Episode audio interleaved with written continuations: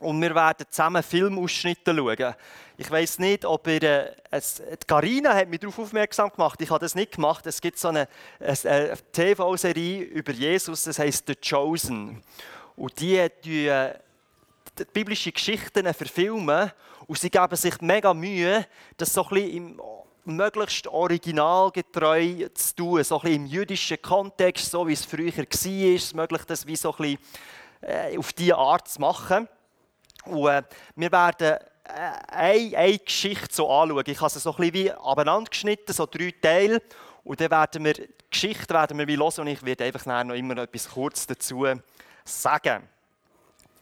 Äh, die Szene, die wir werden anschauen werden, ich erkläre vorher, erklären, wie es war. Die Pharisäer haben gemerkt, Jesus der tauft ja mega viel, beziehungsweise seine Jünger taufen ja noch mehr als Johannes.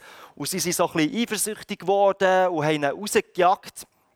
Und dann hat Jesus gesagt mit seinen Jüngern, komm, wir gehen weg von Judäa, wir gehen zurück nach Galiläa. Und sie sind jetzt quasi auf dem Weg mit seinen Jüngern. Und, äh, und dann passiert folgende Szene. Jetzt, der Film ist auf Englisch, aber hat deutsche Untertitel. Und wenn du sagst, ja, Film ist eigentlich nicht mein Ding, dann kannst du in deiner Bibel nachschlagen. Johannes 4, kannst fast wortwörtlich zum Teil die Geschichte nachlesen, je nachdem, was dir besser geht. Aber komm, wir schauen gerade zusammen die erste Szene.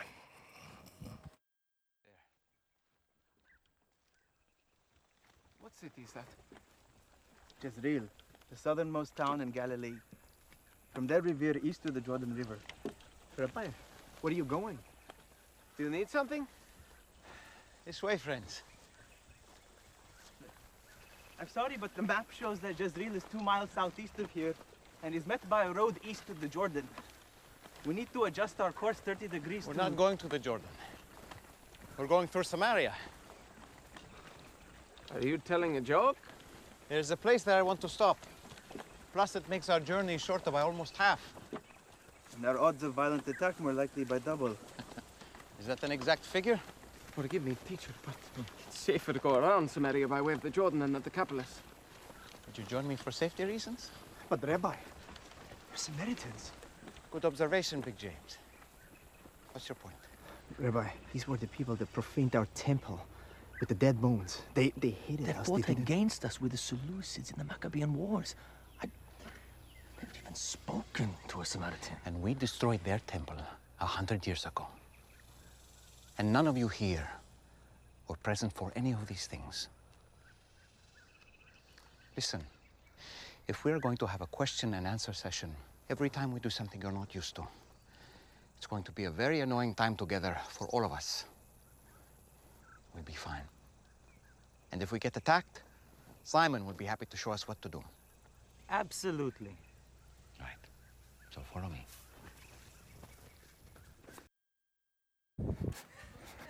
Das ist die erste Szene. Simon wird schauen, dass, dass man nicht attackiert wird. Ich habe mich gefreut ab dieser Szene. Was, was man vielleicht nicht gecheckt hat, oder ich weiß nicht, ob, ob er es gemerkt hat, sie sind unterwegs nach Galiläa und es gibt zwei Wege dorthin. Eins ist der jüdische Weg, quasi um Samaria rundherum. Und darum reklamieren die Jünger und sie sagen, hey, wir können unmöglich da durch. Der, der normale Weg ist, ist da rundherum, wir ignorieren dieses Volk. ignorieren. Und dann gibt es aber noch den, den kurzen Weg durch, durch das, das Dorf durch. Aber die Juden haben das nie gemacht.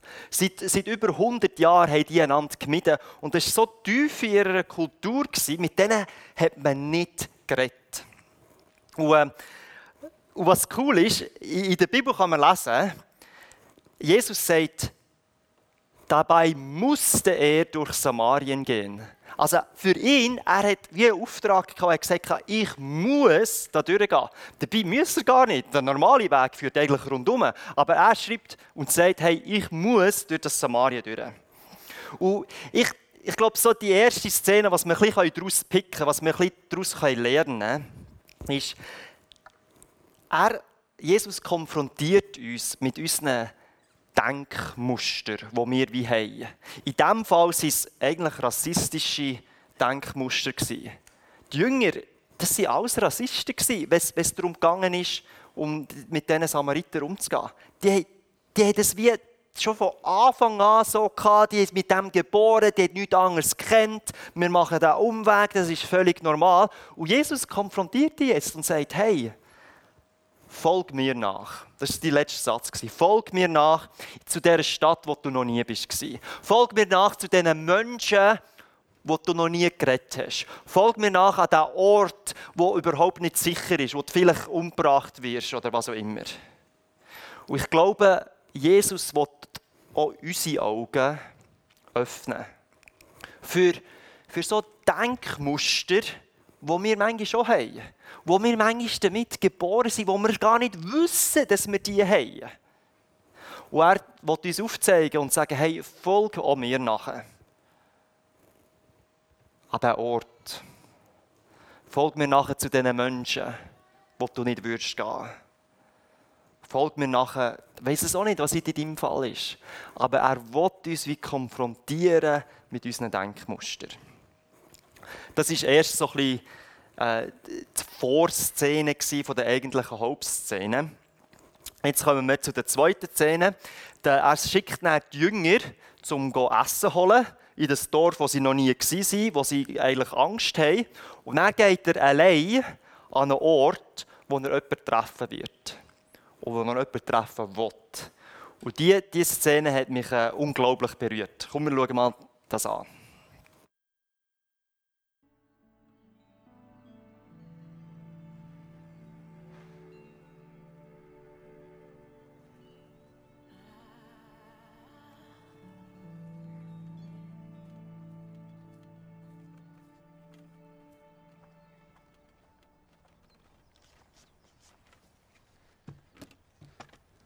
Give me a drink?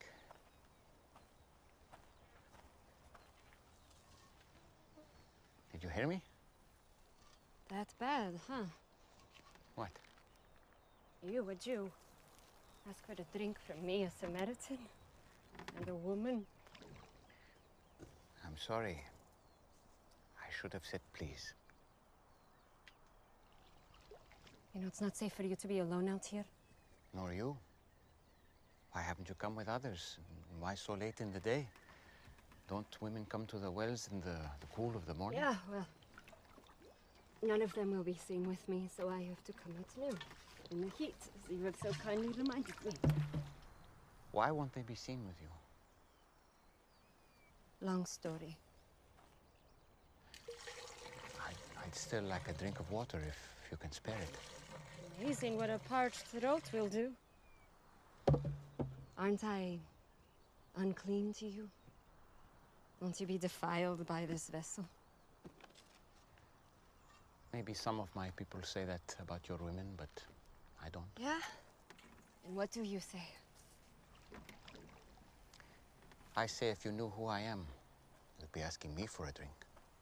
Really? And I would give you living water. Would. Except that you have nothing to draw water with, and this is a deep well. Besides, what do you need from me if you have your own supply of living water? Long story. But Jewish water is better than Samaritan water. Hmm? That's not what I said. Are you a better man than our ancestor Jacob, who dug this well? Your water is better than his? I know Jacob. And everyone who drinks this water will thirst again. But whoever drinks the water that I give him will never be thirsty again. Wouldn't that be nice? The water I give will become in a person a spring of water welling up to eternal life. Really? Yes, really. Prove it.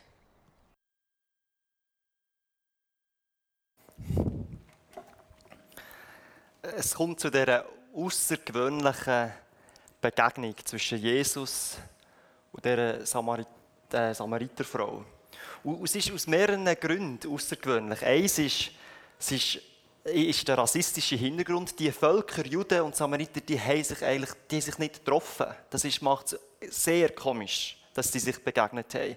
Der zweite Grund ist auch, Mann und Frau, die haben nicht miteinander so geredet in der Öffentlichkeit. Das, das, ist nicht, hat es nicht gegeben.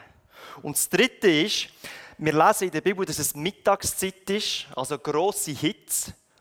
Und normalerweise geht man dann nicht irgendwo herwandern, go Wasser holen, das, das hat es nicht gegeben. Also es kommt zu dieser ganz außergewöhnlichen Begegnung und Jesus fährt so säuferli die Frau auch auf konfrontieren auf eine andere Art.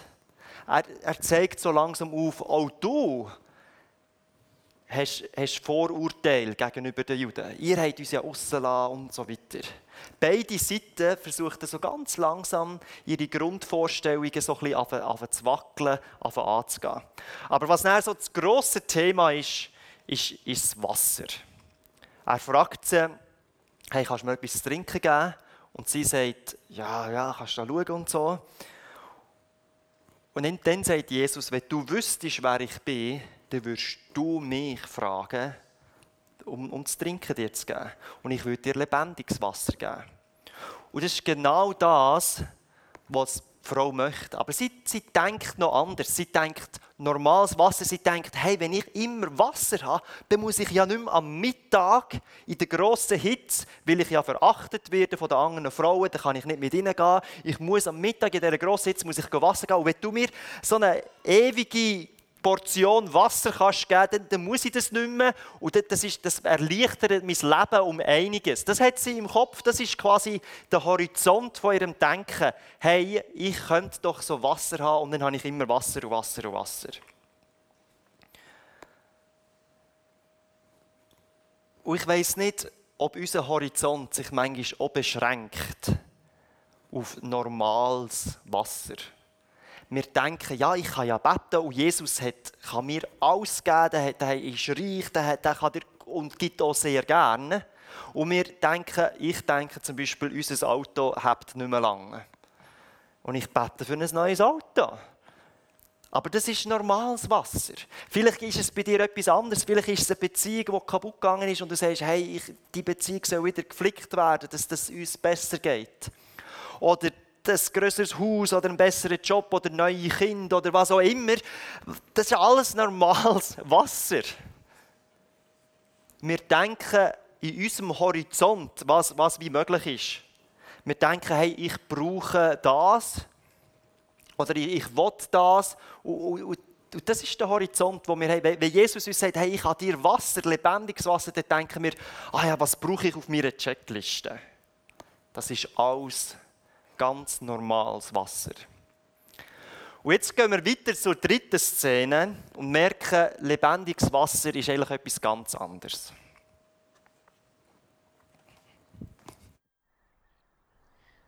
First, go and call your husband and come back.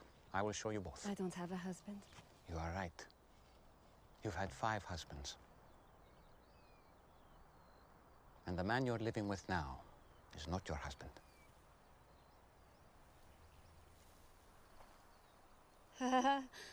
I see. You're a prophet. You're here to preach at me. No. Usually, the one good thing about coming here alone is I can escape being condemned. I'm not here to condemn you. I've made mistakes. Too many. But it's men like you who have made it impossible for me to do anything about it. How? Our ancestors worshipped on this mountain. But you Jews insist Jerusalem is the only place for true worship. They say that because the temple is there. Exactly where we're not allowed. I'm here to break those barriers. And the time is coming when neither on this mountain nor in Jerusalem will you worship the Father. So, where am I supposed to go when I need God? I've never received anything from God, but I couldn't thank Him even if I did. Anywhere. God is spirit. And the time is coming and is now here that it won't matter where you worship, but only that you do it in spirit and truth. Heart and mind, that, that is the kind of worshiper he's looking for. It won't matter where you're from or what you've done.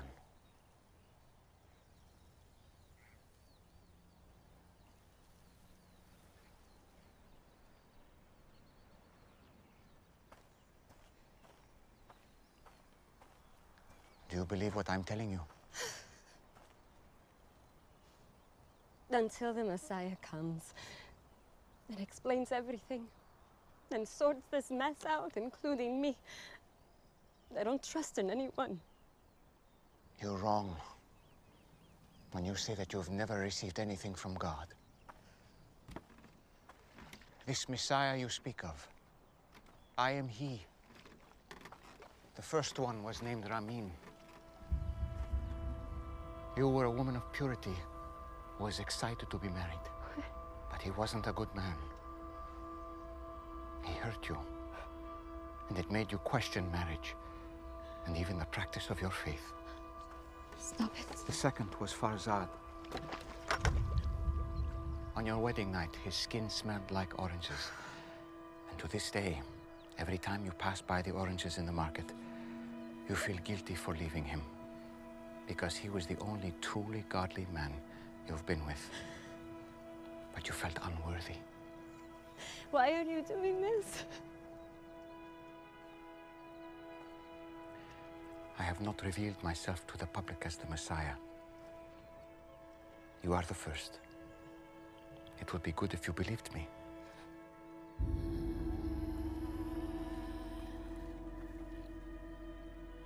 Picked the wrong person. I came to Samaria just to meet you. Do you think it's an accident that I'm I'm here in the middle of the day? I am rejected by others. I know. But not by the Messiah.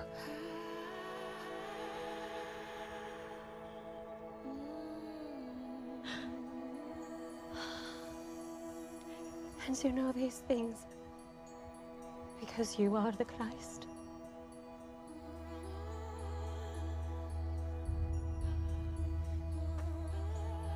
I'm going to tell everyone. I was counting on it. Spirit and truth. Spirit and truth. It won't be all about mountains or temples. Soon, just the heart. You promise. I promise. Told me everything I've done. Oh, he must be the Christ!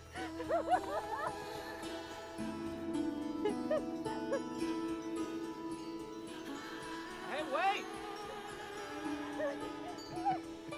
You what there? You forgot your um.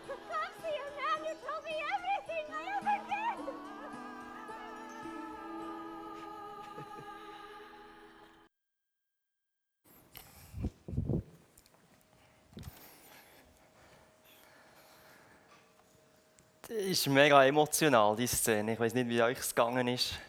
Die, die Veränderung, die die Frau in, dieser Begegnung durchmacht, ist unglaublich.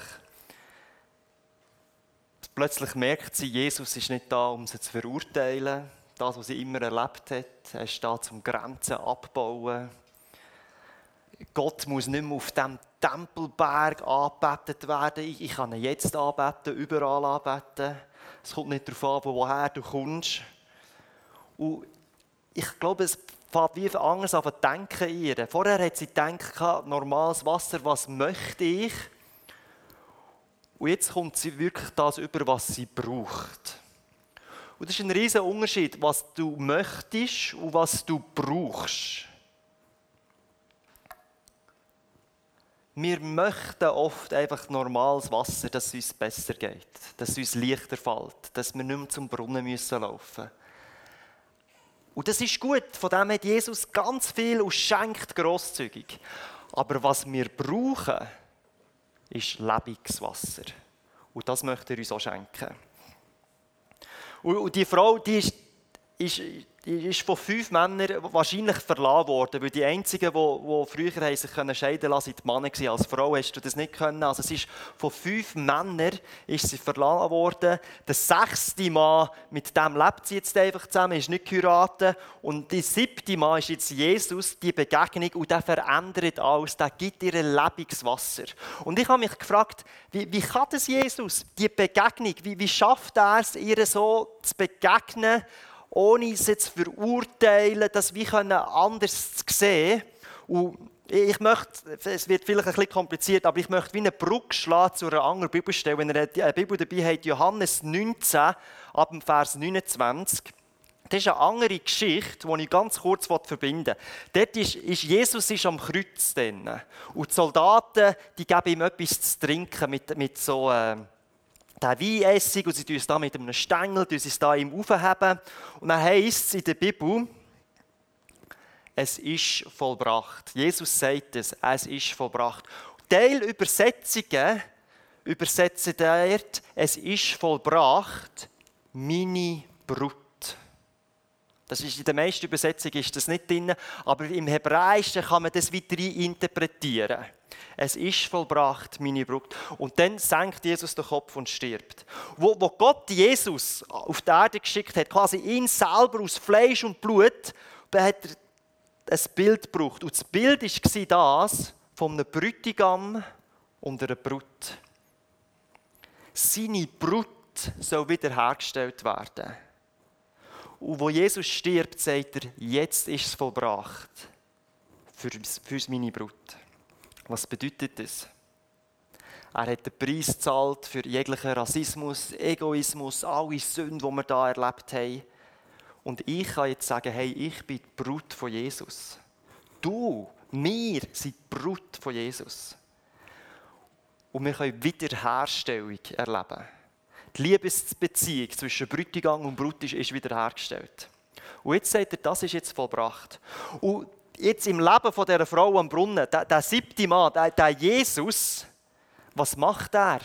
Alles, was er sieht bei dieser Begegnung, ist nicht ihre Sünde, ihres alles, was falsch gegangen ist. Er sieht seine Brut. Und darum kann er so reagieren.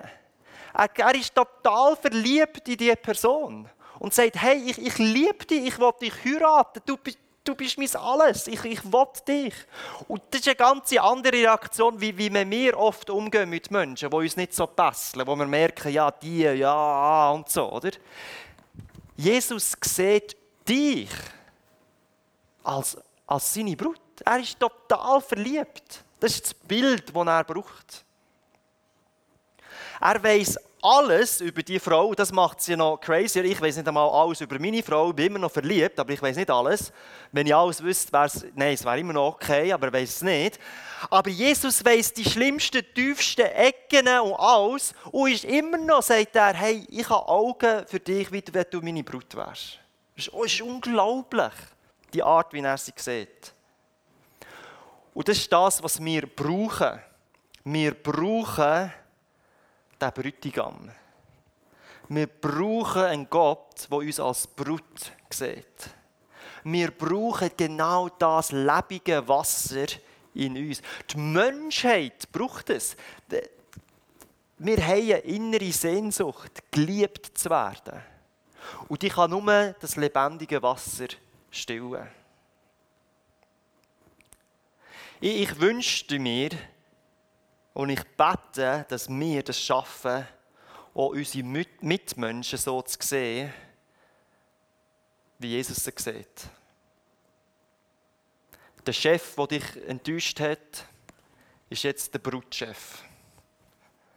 Die Beziehung, die kaputt gegangen ist und auseinandergegangen ist, das ist jetzt eine Brutbeziehung.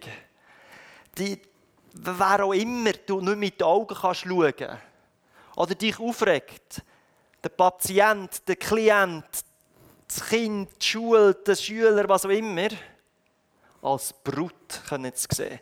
Hey, das, das allein würde die Welt verändern, wenn wir einander so würden sehen. Das macht einen riesen Unterschied. Und Jesus, Jesus hat das können. Und wenn er in uns lebt und will er in uns lebt, können wir das auch. Und es geht noch ein bisschen weiter. Ich finde es spannend, wie sie plötzlich ihre, ihre Augen aufgehen. Wie, wie merkt sie, dass, dass Jesus anders ist? Und es ist eine ganz außergewöhnliche Stelle, weil in der Bibel, wenn man so all die Geschichten liest, all die Stellen, kommt es eigentlich praktisch nie vor, dass Jesus sich so direkt offenbart. Dass er sagt, hey, ja, ich, ich bin der Messias, ich bin's. Es ist noch an einem anderen Ort passiert und ich möchte es kurz vergleichen, wie es dort war. Dann im Johannes 18, wo Jesus am Betten war und dann kommen die Soldaten ihn festnehmen. Dort sagt er auch, ich bin's. Soldaten kommen, ihr kennt die Geschichte, die römische da, Speer und Schwerter und schwere Ausrüstung. Und dann kommen sie. Und was sagt dort? Jesus sagt ihnen, ich bin's. Genauso wie in dieser Geschichte hier. Die genau gleiche Wortlaut wird gebraucht. Und ich weiß nicht, was, wisst ihr, was passiert? Er sagt, ich bin's. Die römischen Soldaten kehren alle um. Wo er das gesagt hat. Und müsst ihr mal die Komödie vorstellen. Er sagt, hier bin ich, ich bin's. Bam, sie kehren ab und sagen, oh nein, eigentlich müssen wir ihn festnehmen und ein Schwert und nein, oder? Und er, sie, sie können, es ist eine riesige Komödie. Die Soldaten haben genau das gebraucht, um zu merken, er ist Christus. Sie müssen merken, hey, ich bin da zwar stark in Ausrüstung und alles, aber im Angesicht des Messias habe ich keine Chance. Die Frau am Brunnen, die nicht umkehren. Die hat etwas anderes gebraucht. Und so tut Jesus auch sich individuell uns einfach zeigen, was wir, wir brauchen. Die Frau am Brunnen hat etwas anderes gebraucht. Sie war verstoßen und hat jetzt gemerkt, Jesus lehnt mich nicht mehr ab. Ich bin angenommen. Ich will das lebendige Wasser. Ihr Horizont war normales Wasser, dass ich nicht mehr da an diesen Brunnen muss gehen muss. Und jetzt merkt sie, hey, ich, ich, ich will das lebendige Wasser. Du gibst, du gibst mir viel mehr, du tust mich wieder herstellen, du gibst mir wieder Würde, du akzeptierst mir, du vergisst mir. Das ist nicht das, was ich möchte, aber das ist das, was ich eigentlich tiefst innen brauche. Und die Frage ist auch ein bisschen für dich, du kannst selber fragen, merkst du nicht nur, was du möchtest, sondern was du wirklich brauchst? Manchmal ist es nicht einmal das, was wir unbedingt wollen, aber das, was wir wirklich brauchen, irgendeine Veränderung, die da am Gehen ist im Herzen. Das möchte dir Jesus geben. Lebendiges Wasser. Es, es ist noch eine vierte Szene, und die, die ist leider nicht mehr auf dem Film. Aber die Geschichte geht dann weiter. Die Frau geht dann zurück ins Dorf. Und dann heisst es, die Frau bezeugt. Sie erzählt dann den anderen Leuten. Die, die sie ausgestoßen haben, denen erzählt sie jetzt, hey, das ist ein Mann, der Messias ist da. Und die Leute von diesem Ort, wo sie das gehört haben von ihr, deren, wo sie eigentlich gar nicht mehr zugelassen haben, oder wo sie nicht haben begegnen wo sie gehört haben von ihr, haben die dann Jesus bittet, komm, bleib doch noch zwei Tage. Bleib doch noch da, erzähl uns von dem. Wir wollen das auch. Wir haben von der Frau gehört, erzähl uns noch mehr. Und ich glaube, das ist die grösste Auswirkung von dem lebendigen Wasser bei dieser Frau. Sie ist von einem Aussenseiter verstoßen von ihrem eigenen Dorf, ist sie zur ersten Evangelistin geworden in der Bibel, die wir kennen. Sie hat dann das Dorf verändert. Jesus hat es geschafft, ihre Glaubwürdigkeit wieder zurückzuschenken, ihre Würde ihr wieder zu geben. Und der ganze Ort hat sich verändert, dank dem lebendigen Wasser. Das ist Kraft vom lebendigen Wasser, vom Heiligen Geist, wo in uns wohnt. Band, ihr dürft euch ready machen. Und das gilt auch für uns, für dich. Du hast das Gefühl vielleicht, ja, da Reich Gottes bauen, ich, ich kann das nicht, das ist das für die Pastoren oder was auch immer. Und in der Bibel kommen die Pastoren recht schlecht weg. Das bin nicht ich. Das sind wir alle, die einfach uns verändern lassen und dort den Unterschied machen, wo wir sind. Sei das daheim, in der Schule, wo du schaffst, auf dem Spielplatz, wo immer du bist, dort tust du lebendiges Wasser verstreuen und so die Welt verändern. Ich träume davon, dass Quellen so eine Quelle werden kann. Eine Quelle, wo lebendiges Wasser strömt. Ich träume schon auch davon, dass, es, dass wir auch das überkommen, was wir möchten, dass wir geheilt werden, dass Beziehungen und all das wieder, wieder hergestellt werden, dass es uns gut geht. Aber das lebendige Wasser ist wie nochmal eine Stufe mehr. Etwas, was wir brauchen, wo unser Dorf braucht, wo unsere Region braucht, wo unsere, unsere, unsere Schweiz braucht. Und wir werden, dann, wir werden dann noch ein Lied singen und dann werden wir äh, Staubs und Grossenbachers verabschieden. Und es ist auch eine grosse Dankbarkeit dabei, weil die haben stark diese Quelle geprägt. Und die haben von so einer Quelle auch geträumt. Und dieser Traum soll weitergehen von dieser Quelle, von dieser lebendigen Quelle. Ich glaube, ich glaube, das kann Realität werden. Komm, wir beten noch zusammen. Jesus, danke, dass ich, glaube, dass du geredet hast heute. Zu mir auch schon. Und äh, ja, hilf uns, diesen, Traum umzusetzen. Von dieser lebendigen Quelle. Dass es ein Ort kann sein wo, wo Menschen das überkommen, was sie, was sie möchten, aber vor allem auch das, was sie brauchen. Wir sehnen uns danach, Jesus, dass das passieren kann. In unserem Leben, in allen Leben rundherum. Amen.